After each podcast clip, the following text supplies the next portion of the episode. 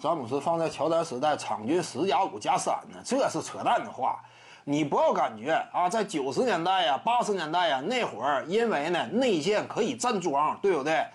呃，没有防守三秒，你就感觉詹姆斯完全进不去呀？你这也是夸张啊？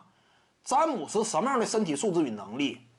真是在九十年代的话，他也绝对好使，不见得说取得如今的成绩，但是肯定是比斯科蒂皮蓬要强，这是不不用怀疑的。为什么？斯科蒂皮蓬任何一项技术数数据、技术统计，他的技术实力没有任何一个领域高于詹姆斯，这一点不夸张吗？你说斯科蒂皮蓬比詹姆斯强啊？开玩笑呢吗？皮蓬远射都非常水，你不要感觉啊，斯科蒂皮蓬远射精准是个三 D 球员，扯淡嘛？皮蓬哪算三 D 呢？你把他，在九四到九七这三年联盟缩短三分线的时期给刨除掉，因为那三年缩短三分线。比现在的 CBA 三分线都近，那个期间你得说排除掉，排除掉那三年，你再算一算，斯科蒂皮蓬远射准准星，我算过不到三成，我要是没记错呀，迈克尔乔丹是百分之二十八点八，把那三年排除掉，他俩都没有足够远射火力的，你说正常的三分线呢？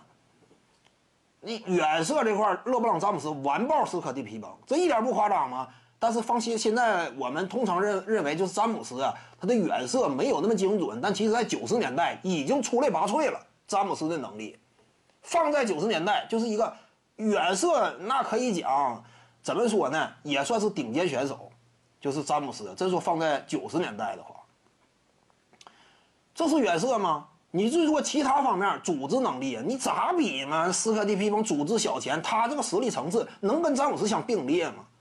所以说，篮下无论是低位背身呢，还是面框突破，詹姆斯完胜斯科蒂皮蓬。